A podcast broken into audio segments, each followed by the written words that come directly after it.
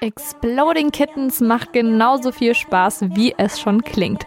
Es ist ein schnelles Kartenspiel für zwei bis fünf SpielerInnen. Jede und jeder bekommt acht Handkarten und reihum werden verdeckte Karten vom Spielstapel gezogen. So lange, bis jemand ein Exploding Kitten zieht. Dann explodiert der oder die Spielerin und ist ausgeschieden. Das geht so lange weiter, bis nur noch eine Person übrig ist.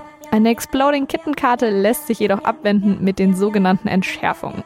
Davon besitzt jede Spielerin und jeder Spieler nur eine. Aber es gibt mehr Exploding Kittens. Um trotzdem zu gewinnen, musst du die anderen Aktionskarten nutzen, die du auf der Hand hast.